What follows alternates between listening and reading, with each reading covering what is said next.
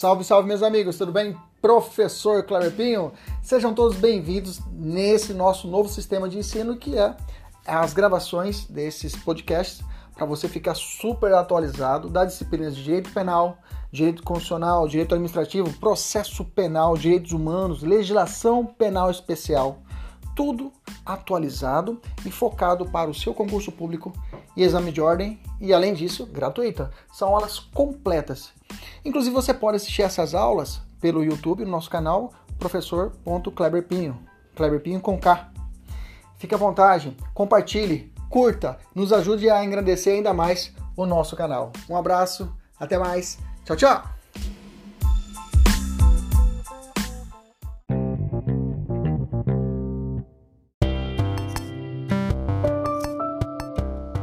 Salve, salve, meus amigos! Professor Kleber Pinho, vamos lá, vamos de tortura hoje, vamos estudar a Lei 9.455 de 97, ok? Essa lei muito importante que sempre consta em nossos editais, né? tanto de OAB, tanto de concurso público. Vamos para cima, olha lá. Primeiro de tudo, vamos começar com uma questão. Mas antes de tudo, mandar um salve aos nossos alunos da mentoria, um abraço aos nossos alunos da mentoria. Vamos forte, gurizada, vamos continuar firme aí nos estudos. E a todos os nossos amigos aí do YouTube, do Spotify, sejam todos bem-vindos aí. Se inscrevam no nosso canal, propague nosso canal aí, para que a gente possa estar tá mandando e continuando é, efetivando esse trabalho aqui que a gente está fazendo até de forma gratuita para todos os alunos aí que se preparam para exame de ordem e concurso público. Um abraço, vamos para cima. A questão começa assim, vamos começar com uma questão. A cena alternativa correta sobre o crime de tortura praticado por agente público. Letra A a pena deverá ser reduzida de um sexto a um terço, se for cometido por agente público. Letra B. A fiança somente poderá ser arbitrada pela autoridade judiciária. Letra C. Somente será punível quando houver sido praticado de forma culposa. Letra D. Quando praticado com o fim de se obter informação, declaração ou confissão da vítima ou de terceira pessoa não constitui crime. Letra E. A condenação acarretará a perda do cargo, função ou emprego público e a interdição para seu exercício pelo dobro do prazo da pena aplicada. Gente, tortura, o crime de tortura, é, é, ele é fruto de uma. Essa lei é fruto de uma ordem constitucional. O que é isso? A nossa Constituição ela não estabelece crimes, mas ela manda. Ela manda que determinadas condutas que ela aponta, que ela elege, que são mais repugnantes, merecem que o legislador infraconstitucional, que são os nossos legisladores, criassem leis e ela estabeleceu algumas regras para esses crimes. E assim foi feito o crime de, de crime de, de, repressão à tortura. ok? A nossa Constituição estabelece, inclusive no inciso 3, que é o seguinte: ó, ninguém será submetido à tortura e nem a tratamento desumano ou degradante. Já adianto, tortura não tem exceção. Nós já estudamos lá em Direitos Humanos nós já estudamos lá em direito constitucional que os, os direitos fundamentais, ou no plano internacional, os direitos humanos, eles são relativos. Cada um vai existir uma exceção à regra. Mas a tortura e o crime e o, e o, e o trabalho análogo a escravo, nesses dois direitos fundamentais, não excetuam, ou seja, não há exceções, ok? Ah, professor, em caso de guerra declarada, pode torturar? Não. Mas, professor, eu posso matar. Verdade, em caso de guerra eu posso matar em situações de crime militar, mas lá vai existir um devido processo legal. Existirá a chance do militar se defender, entendeu? A tortura não há como você visualizar uma situação dessa. A tortura normalmente é uma situação, uma ação subterrânea. Inclusive existe isso, nós estudamos isso em criminologia, né? Direito penal do subterrâneo. O que é isso? Quando os agentes públicos os órgãos oficiais de controle excedem, cometem crimes, ok? Então, nesse caso, a tortura não tem como existir no Brasil alguma exceção, ok? Inclusive, nós temos nos Estados Unidos um posicionamento lá que existe uma teoria chamada teoria do cenário da bomba relógio, que situações excepcionais, principalmente mais é, pode ser relativizado o direito fundamental à integridade humana e ser realizada a tortura, mas isso é uma situação peculiar dos Estados Unidos, ok? O direito brasileiro não acolhe essa teoria. Bacana? Tranquilo? Lembrando que além desse sistema protetivo da tortura, nós temos a lei que nós estamos estudando agora e também a lei 12.847 de 2013, que institui o Sistema Nacional de Prevenção a Combate à Tortura, ok? Lá não trata de crimes, mas traz medidas protetivas ao combate à tortura. O crime de tortura é crime próprio ou é um crime comum? Crime próprio ou é crime comum? A tortura, você vai ter que responder assim, depende, tá? Depende será crime comum se for os tipos penais do artigo 1 inciso 1 e 2 e parágrafo 1 e será crime próprio, ok? O artigo 1 e parágrafo 2 Mas o que é um crime próprio, professor? E o que é um crime comum? Fácil. Crime, crime, próprio é aquele em que o tipo penal, o crime, exige uma qualidade especial para o criminoso. Vamos fugir um pouquinho daqui. Vamos lá para o crime de infanticídio. O crime de infanticídio ele é estabelecido assim no artigo 123. A mulher que influenciada pelo estado puerperal, que logo após dar à luz ela vai e mata o seu próprio filho. Veja, é necessário para o criminoso do infanticídio seja uma mulher. Tá? É necessário seja uma mulher. A pergunta é: para que seja o crime de tortura, tem que ser uma pessoa em especial? Como eu disse, o artigo fica mais fácil assim. Grava assim: o crime do artigo 1, parágrafo 2 é próprio, exige uma qualidade especial. O resto é comum. Pronto, fechou. Você não erra mais. Beleza? O resto é comum. Beleza? Deixei aqui duas questões pro pessoal da conteúdo exclusivo pessoal da mentoria. Vamos avançar. Só um detalhe, tá? No âmbito é, internacional, no âmbito internacional, por exemplo, nós sabemos que o artigo 1 da 945597 da Lei de Tortura, ao tipificar o crime de tortura como crime comum, não ofendeu o que já determinava o artigo 1 da Convenção da ONU contra a tortura e outros tratamentos ou penas cruéis, desumanos ou degradantes, de 84. Em face da própria ressalva contínua no texto ratificado pelo Brasil. O que eu quero dizer para você? É, em convenções internacionais, lá é previsto que a tortura é crime próprio. Tá? E aqui no Brasil tem uma exceção à regra. Lá fora tem que ter uma qualidade especial para ser o torturador, nessa convenção, por exemplo. E aqui no Brasil, nós adotamos que é possível nas situações que não sejam no artigo 1 parágrafo 2 a realização da tortura por qualquer pessoa, tá? E essa discrepância entre a nossa lei e essa convenção não há nenhum prejuízo, ok? Isso, inclusive, foi defendido pelo, pelo STJ em 2014. Todo crime de tortura deve ser sujeito à prova pericial? Não, viu? Mas como assim, professor? É, porque a tortura também não pode se dar, às vezes a tortura não se dá apenas em questões materiais, em lesão corporal, pode ser em situações morais, situação é, é, psicológica até. Então, não é necessária a prova pericial. Se a tortura for física e deixar vestígios materiais, deve ser realizado o exame pericial. Por óbvio que quem manda isso é um artigo 158 do Código de Processo Penal e a gente aplica isso. Agora, tratando de tortura psicológica, é natural que comprovado por outro meio de prova? Agora eu vou dizer para você algumas características que dá para você. Se você não decorar essa, professor, não conseguir decorar essa aula, então entenda, grava essa tabelinha aqui. Se você gravar essa tabelinha aqui, é o cerne de toda a nossa matéria que eu vou falar hoje. Eu já vou adiantar. Eu gosto de não ficar fazendo suspense, né? eu já gosto direto ao ponto. Vamos lá. Eu gosto de adiantar para você ficar esperto. Vamos lá, vamos falar desse, dessa situação da tortura. Primeiro ponto. A tortura não é admitida nem para salvar a vida salvar a vida de outra pessoa ou para evitar perecimento de direitos alheios. Já falei para vocês. Segundo, a tortura não é permitida nem em caso de guerra. Já falei para vocês. Terceiro, a tortura é equiparada a crime hediondo. Salvo a tortura imprópria ou por omissão, vamos falar que essa aí não é equiparada a crime hediondo, tá? A tortura ainda é inafiançável, a tortura é insuscetível de graça, anistia e indulto, mas ela é prescritível. Toma cuidado, tá? A tortura ela é prescritível, ok? Tranquilo? Maravilha. Vamos continuar aqui.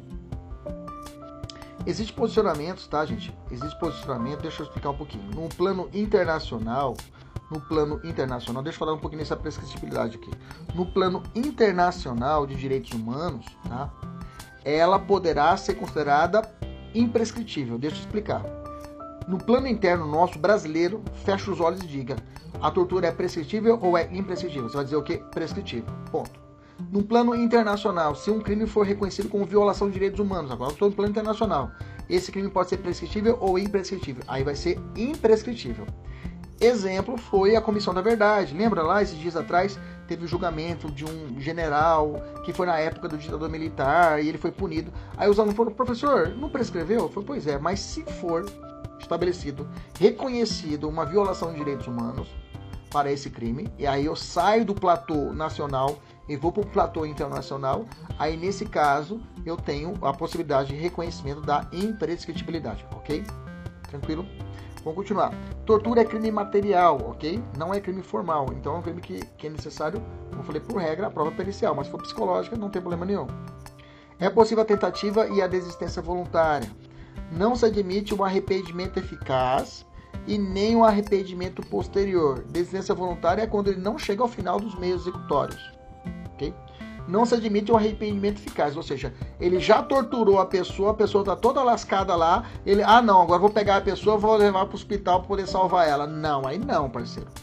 Licença voluntária é quando ele começou os atos executórios, ele, ele quer arrancar as 10 unhas da pessoa. Ela arranca uma unha só e ele para voluntariamente. Ok? Lá no artigo 15, lá do Código Penal. Dá uma olhada no Código Penal. Agora, se ele fez todos os atos executórios, arrancou os 10 unhas do cara, arrancou os 10 unhas do pé, e colocou uma camisa do Corinthians pro cara vestir, cara, que tortura! Que tortura maluca! O cara vai acontecer o que com ele? Já consumou. Aliás, já executou o crime, não chegou à consumação. Já executou o crime, já, já chegou todas as formas executórias do crime.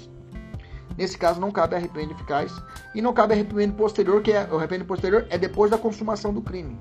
Depois da consumação do crime, não há como se conter o que a possibilidade da da, da aplicação, porque é crime de violência grave ameaça à pessoa. Bacana? Então não aplica o artigo 16 lá do Código Penal. Ok? Não cabe, cabe desistência voluntária, tentativa de desistência voluntária, mas não cabe o que? Arrependimento eficaz e nem arrependimento posterior. Arrependimento eficaz é quando ele, ele finaliza os atos executórios, mas não consuma o crime. Tá? Ok? É, e a, o arrependimento posterior é quando ele consuma o crime. Eu acho que quando eu dei o exemplo de arrancar as 10 unhas, né? E ele queria arrancar as 10 unhas, aí teria consumado, né? Então o arrependimento eficaz é quando ele teria finalizado todos os atos executórios. Vamos gravar isso. A ação penal é pública é incondicionada. Não há forma privilegiada do crime, ou seja, não tem causa de missão na pena.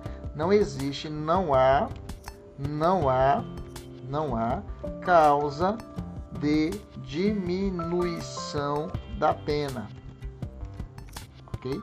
Existe causa, existe, existe causa de aumento da pena, ok? Não há forma culposa, ok?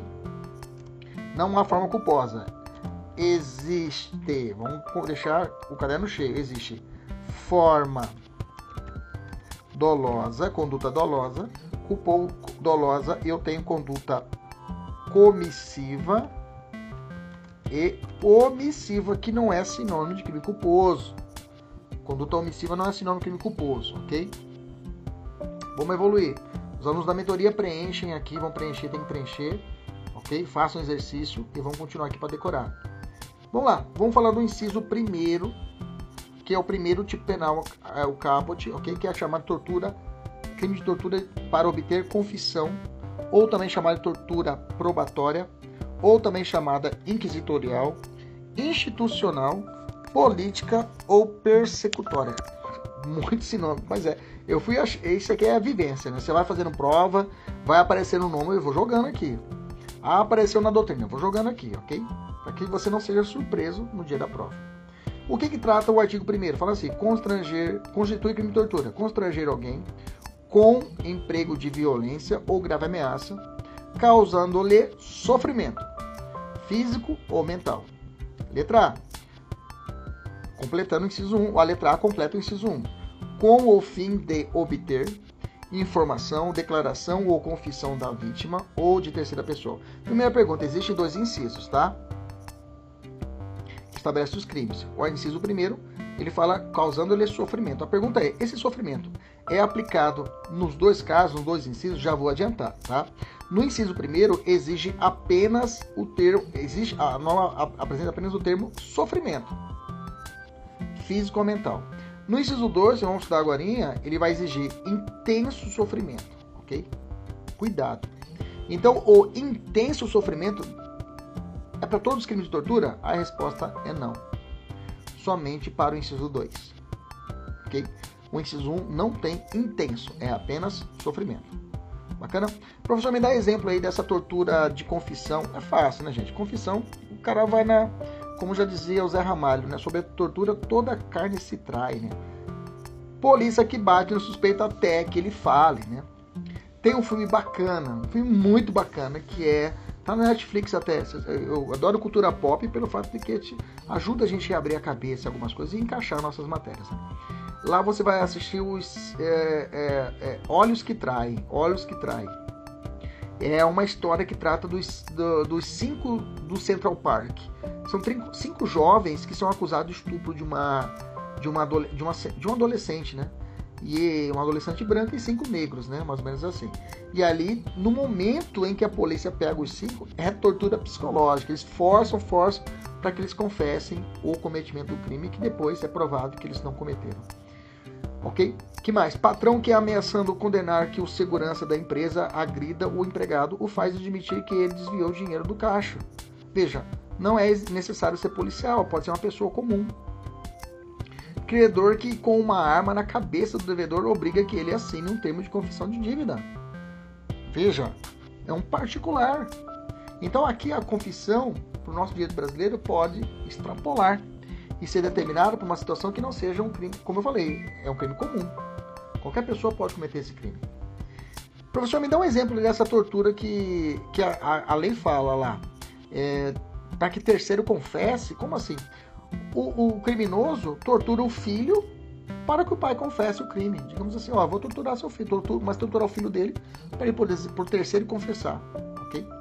Quando ocorre a consumação desse crime, do, da letra A, do inciso 1, letra A, o crime se consuma com o sofrimento físico ou mental causado pelo emprego da violência ou da grave ameaça. Não importa para fins de consumação que o agente tenha conseguido o seu objetivo, ou seja, a confissão. O mero ato, a mera ação de causar sofrimento à vítima já é suficiente para a consumação do crime.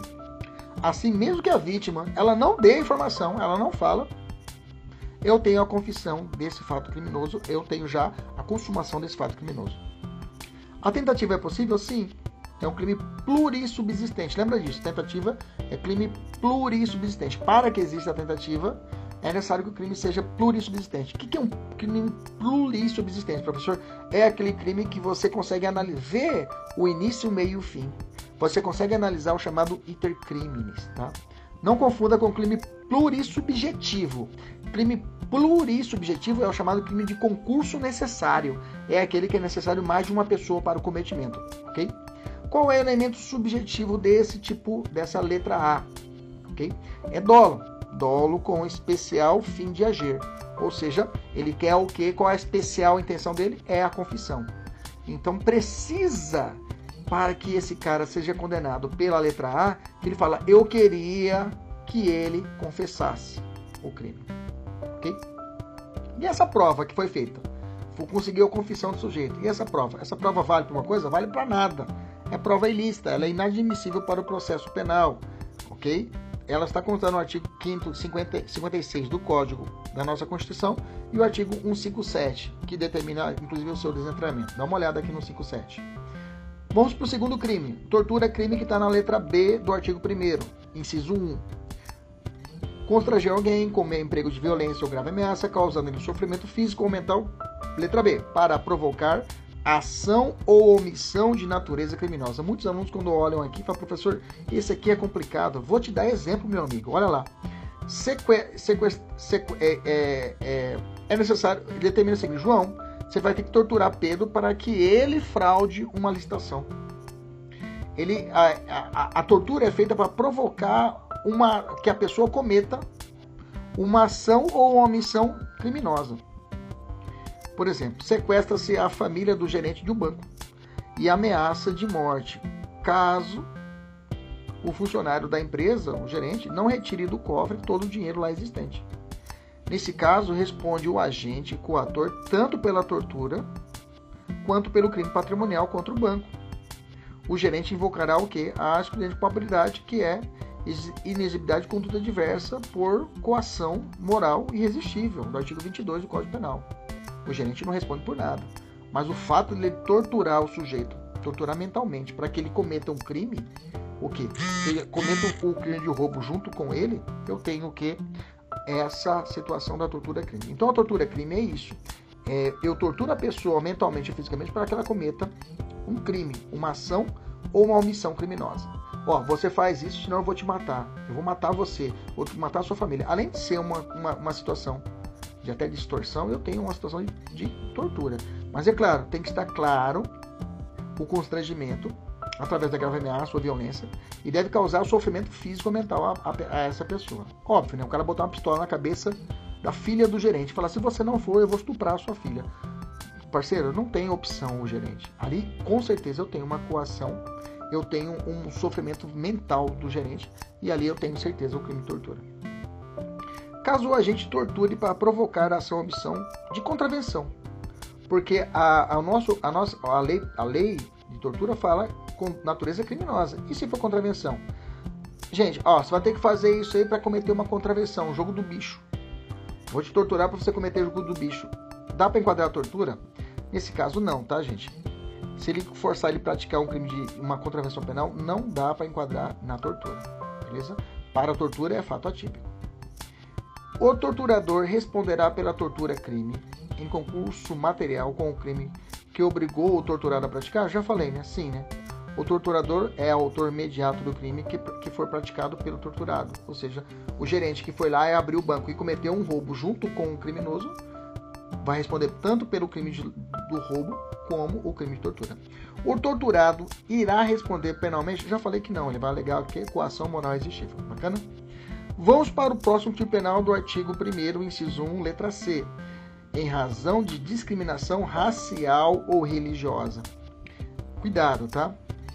Quais são os dois grupos que podem ser atingidos aqui? O conjunto de indivíduos da mesma origem étnica, linguística ou social pode formar uma raça, ok?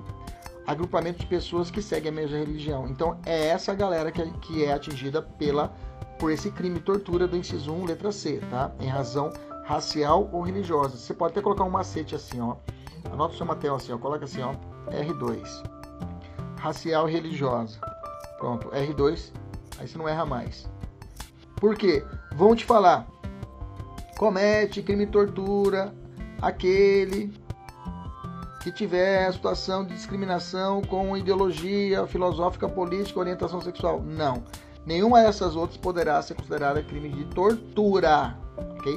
Crime de tortura que eu estou falando, beleza? Tranquilo?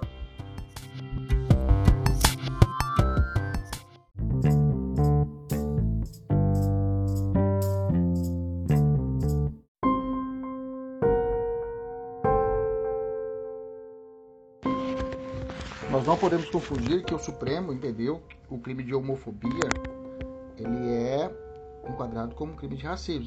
A lei 7719 lá de 89. Ok? 7719 de 89. Salvo engano, ali o Supremo entendeu falou: olha, é também crime de racismo, crime contra é, questões homossexuais, homofóbicas. Ok? O Supremo estendeu a aplicação da lei para eles. Ok? Mas crime de racismo, a tortura, nada mexeu. Ok? Então, o motivo é, do agente é apenas a discriminação. Ele comete o crime de tortura ele só, por, só por causa da pessoa ser, digamos, é, católica, ou ser protestante, ou ser espírita, ou ser, é, sei lá, muçulmano. Só o fato disso comete o crime de tortura, ele se enquadra nisso? Sim. Ao contrário do que ocorre nos, nos, nos dispositivos anteriores, na letra A e letra B, que o, agente não tortura a vítima esperando dela uma conduta positiva ou negativa, porque na primeira ele quer que a pessoa confesse, na segunda ele quer que ele cometa um crime, né? Ação ou omissão. E aqui nada. É puro preconceito quanto à raça e religião, ok? Beleza? Tranquilo? Vamos evoluir. E aí nós temos o inciso 2. Agora aqui é crime próprio. Aqui é crime próprio. Tortura, castigo, vingativa ou intimidatória. Olha o inciso 2. Submeter alguém sob a sua guarda. Opa! Poder, opa, ou autoridade. Já, já, já isolou. Não é qualquer pessoa. não é qualquer pessoa. Com emprego de violência ou grave ameaça, há, olha lá, intenso, intenso sofrimento físico ou mental, como forma de aplicar castigo pessoal ou medida de caráter preventivo, reclusão de 2 a 8 anos. Como já falei lá atrás, aqui, no, aqui é, no inciso 2, necessário o intenso sofrimento físico ou mental. Vamos descer. Quem pode cometer o crime de tortura e castigo? Somente pode ser ativo do crime de tortura e castigo aquele que tiver outra, que tiver outra pessoa sob a sua guarda, poder ou autoridade. É um crime próprio, né? Nós já vimos isso lá em cima. É isso mesmo? Deixa eu ver aqui que agora deu uma confusão aqui que eu fiz aqui. Pera lá. É isso mesmo. Bacana? Deixa eu só ver se eu não falei bobagem. Porque às vezes a gente vai falando e a gente não vê se eu falei isso mesmo. Isso. Ah, tá aqui, ó. Inciso do, no inciso 2, do parágrafo 2 é crime próprio. Não. Então não é inciso 2 não, professor. Peraí. É parágrafo 2 e inciso 2. Ele é crime próprio. E o parágrafo 2 tá aí, agora sim. Beleza. Agora ficou bonito. Vamos descer. Ok? Vamos lá. Então, intenso sofrimento físico ou mental. O termo utilizado, já falei antes, somente pode ser sujeito ativo crime por castigo aquele que tiver. Beleza, fechou.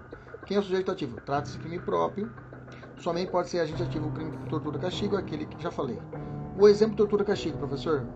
mais comum é o agente penitenciário que tortura presos ou do pai que tortura os seus próprios filhos. É, a, as demais modalidades de tortura são crimes comuns, como já expliquei, okay? pois não se exige nenhuma qualidade especial do agente ou da vítima.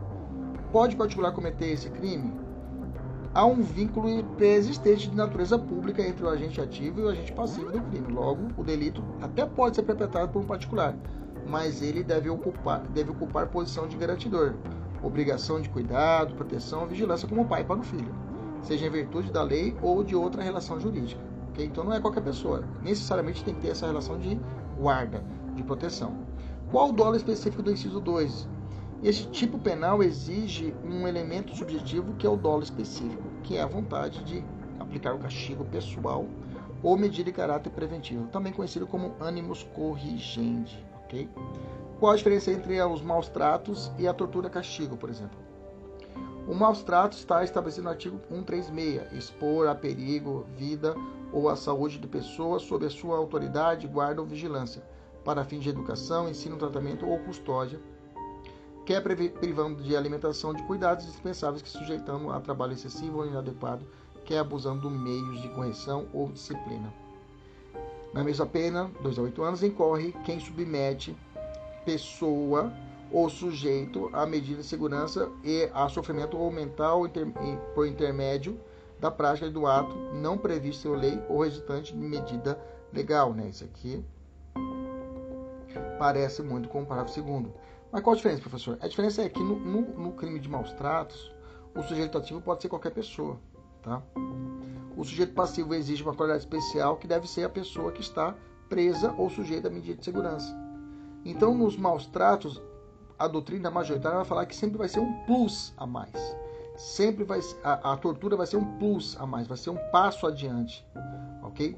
Uma, os maus tratos é um passo, é um, é um, é um, digamos, um degrau abaixo da tortura, digamos assim, beleza? E o caso concreto vai dizer se realmente houve tortura ou o crime de maus tratos.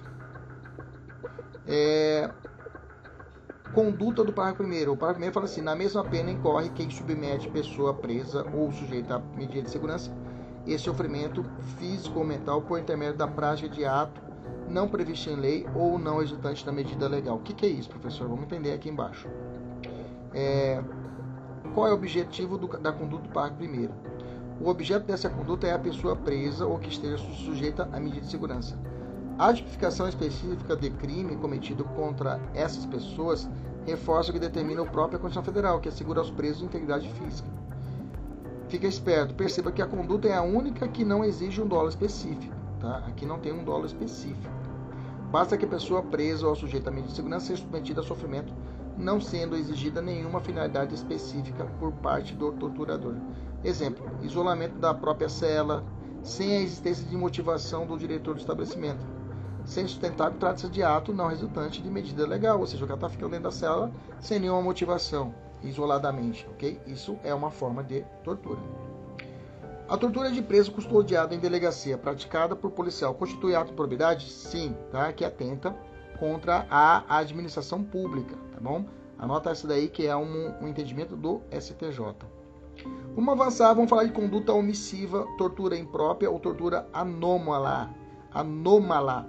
Essa tortura, ela não é hedionda, ok? É uma tortura omissiva. Gente, omissivo não é crime culposo, ok? Omissivo não é crime culposo. Aqui, o sujeito realiza uma ação que era para ele fazer e não o fez.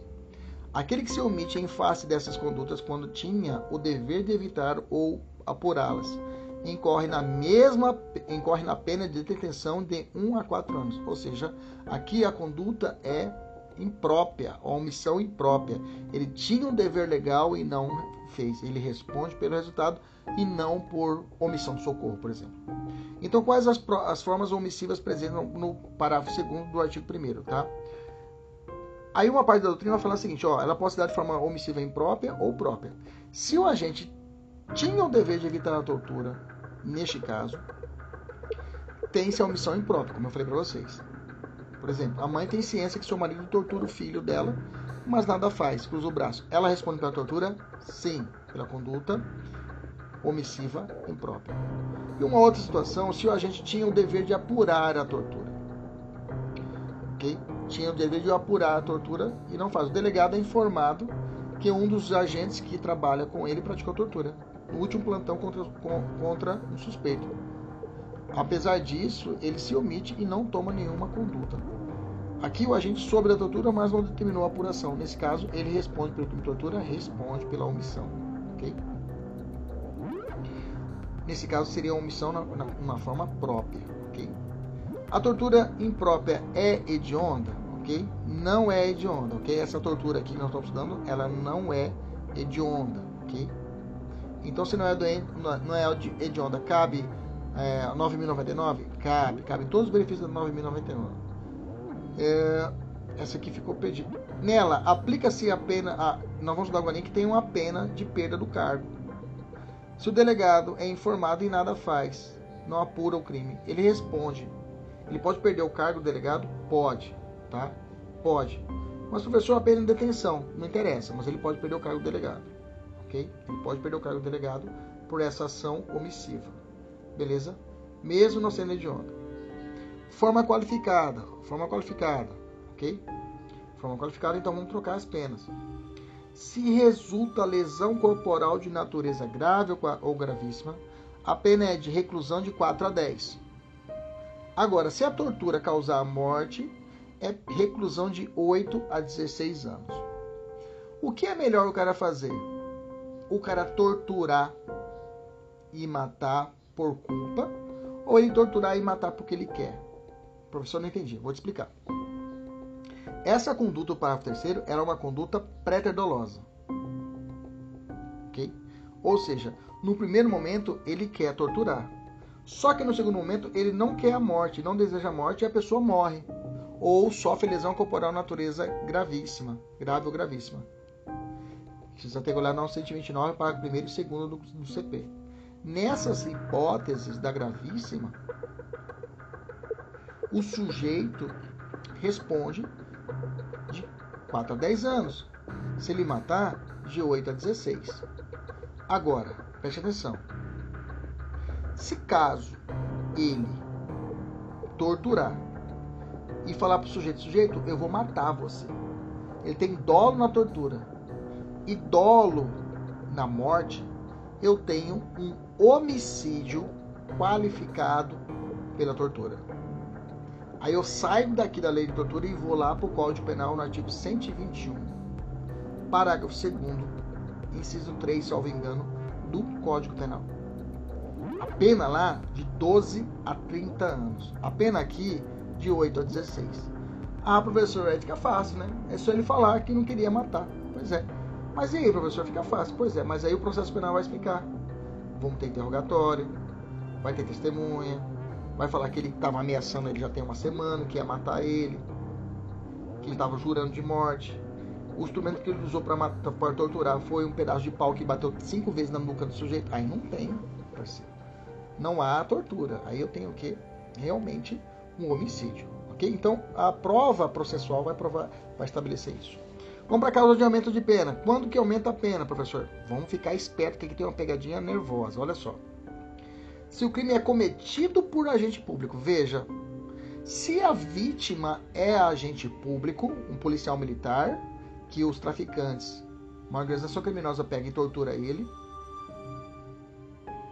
nesse caso, não tem aumento de pena para os traficantes.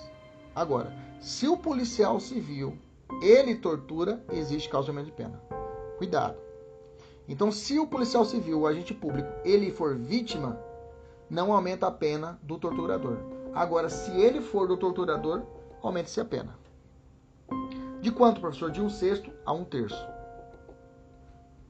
Se o crime também é cometido contra criança, gestante, gestante qual idade da gestação? Três meses? Não, não fala. Gestante portador de deficiência, nem fala mais portador, fala pessoa com deficiência, né? mas é, usa-se que está no Código Penal. Adolescente, ou seja, maior de 12, menor de 18 anos. Maior de 60 anos, cuidado, não é maior de 70, é maior de 60. Veja, não é 60, é maior de 60. Se for 60, não tem causa de pena. Se o crime é cometido mediante sequestro também, eu tenho a aumento de pena. A lei fala agente público, é agente público ou funcionário público? Eu vou usar o 327 do Código Penal, que fala funcionário público, que é uma aplicação genérica. Tá? tá? Então, assim, para fins penais, agente público é igual ao funcionário público, tá valendo. No caso do crime de tortura, perpetrado contra criança, em que há prevalência das relações domésticas, bacana, de coabitação. Configura bis idem, ou seja, dupla punição, a aplicação conjunta da causa de aumento de pena do artigo 1 parágrafo 4 inciso 2, que eu acabei de falar para vocês. E da agravante genérica que está lá no Código Penal. No artigo 61, 61, inciso 2, letra F. Ou seja, eu posso aplicar essas duas, duas penalidades para esse criminoso? Eu posso aumentar a pena na terceira fase e agravar a pena na segunda fase? Pode ou não pode? Pode. Não há bis idem, ok? Porque tem naturezas distintas para o STJ, tá? tem naturezas distintas para o STJ. Dá uma olhada aqui na justificativa, que é importante que uma questão mais avançada você souber responder esse, esse posicionamento, ok? Vamos avançar. Efeito extrapenal, que é importante, que é o parágrafo 5 A condenação do criminoso acarreta dois efeitos. A perda e, além disso, a interdição. A perda é perder a função, cargo ou emprego. Perdeu. A interdição é ele vai ficar de molho o dobro do prazo da pena. Vamos por partes.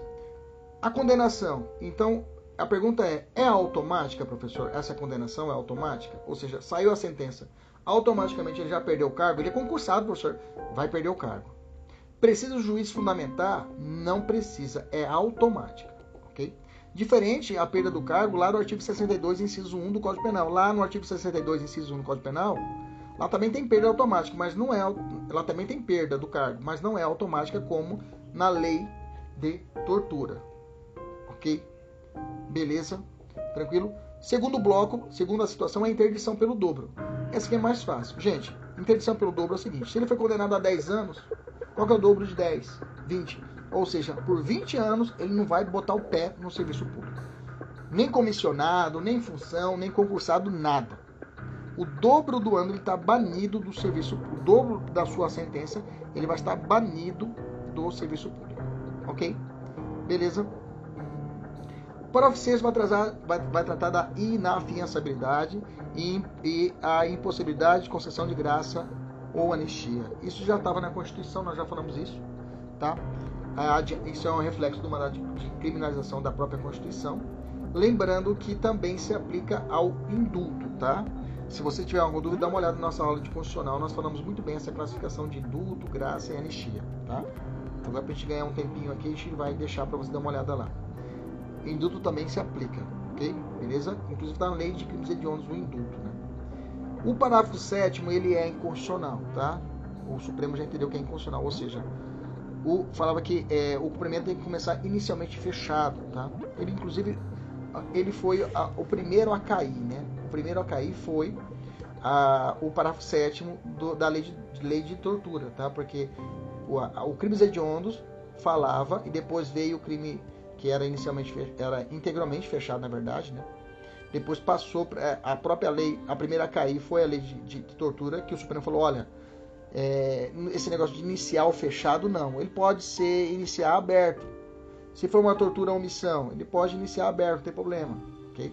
Beleza? Então, é, caiu, o Supremo já entendeu que não, essa, essa tipo de situação é inconstitucional. Toma cuidado que cai a letra fria, tá? Aí tem uma questãozinha aqui da IBAD 2017, o pessoal da mentoria vai fazer em casa, que cobrou a letra fria da, da, da, da lei de drogas.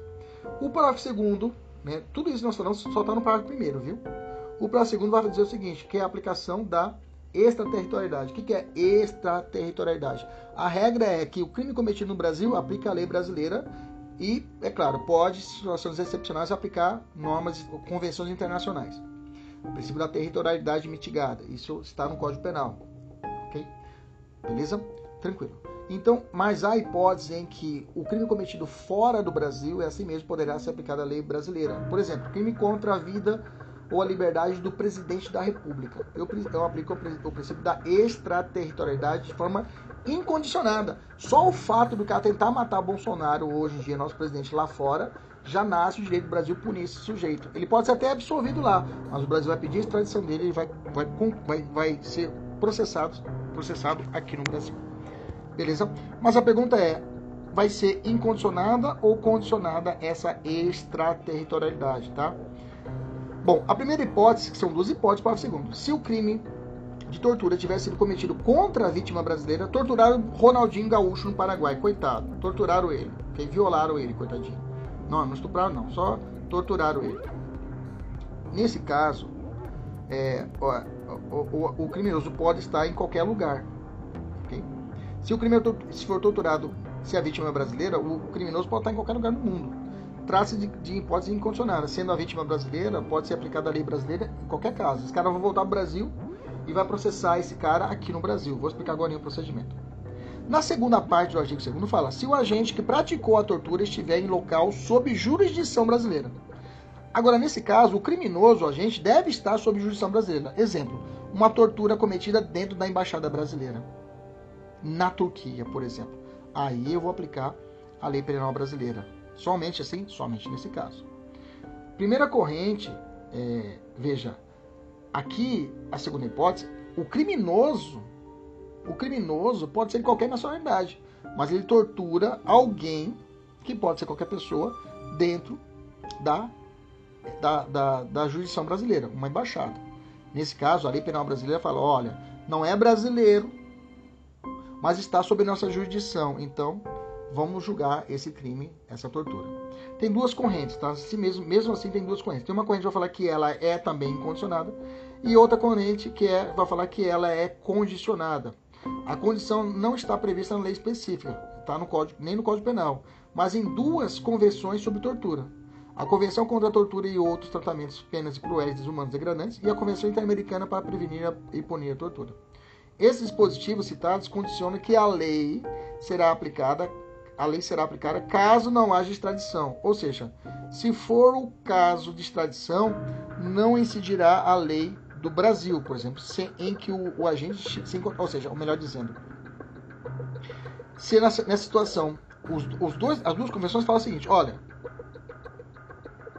se a lei, a lei será aplicada caso não haja extradição. Ou seja, não tem como trazer para cá. Ou seja, se for o caso de extradição, de como extraditar o sujeito, não incidirá a lei daquele país em que a gente se encontrar. Ou seja, se for o caso de extradição, não se aplica a lei daquele país. Ou seja, o Brasil tem uma, uma, uma um tratado de extradição com a Turquia. Ou seja, então se não tem como vir esse, esse sujeito, tem como esse sujeito vir para o Brasil, então eu vou aplicar a lei penal brasileira. Essa é a regra.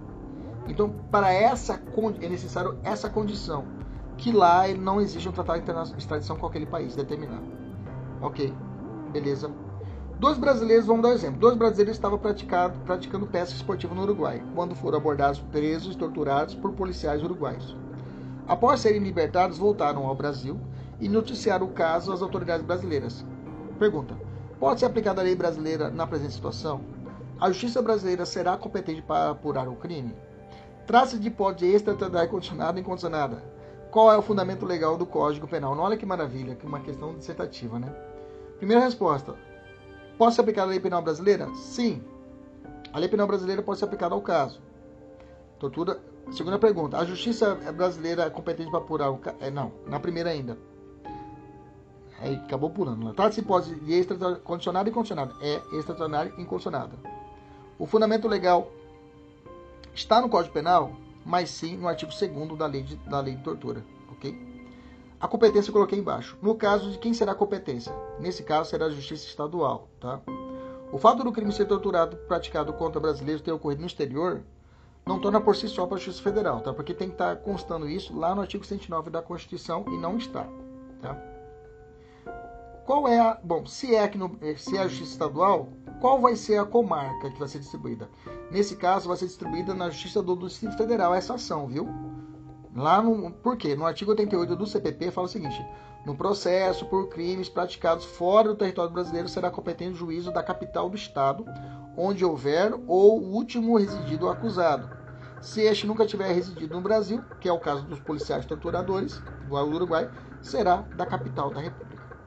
Eu montei um quadrinho aqui, tá? Não é a hora de processo penal, mas dá, só você ter uma noção.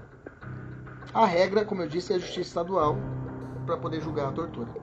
Se o, se o, policial for militar, se for militar, aplica-se a justiça militar estadual, tá? Que isso seria um crime militar, ok? Se for forças armadas, vai ser justiça militar federal. Se a tortura for praticada por oficiais das forças armadas ou praça das forças armadas, se a tortura for praticada por um agente público federal no exercício da função, aí é Justiça Federal. Beleza? Tranquilo? Acho que agora a gente pode responder a questão inicial. Vamos lá. Letra A. A pena será, deverá ser reduzida de um sexto a um terço? Como eu disse, não há redução da pena. Não há causa de emissão da pena, e sim causa de aumento de pena. Errada a letra A. Letra B. A fiança somente poderá ser arbitrada pela autoridade judiciária? Não existe fiança. Letra C. Somente será punível na forma culposa? Não existe forma culposa.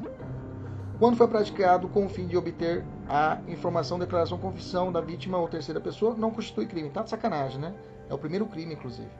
Letra E. A condenação acarretará a perda do cargo, função ou emprego e a interdição para o seu exercício pelo dobro do prazo da pena aplicada. Até a próxima, se Deus quiser e Ele sempre quer. Tchau, tchau.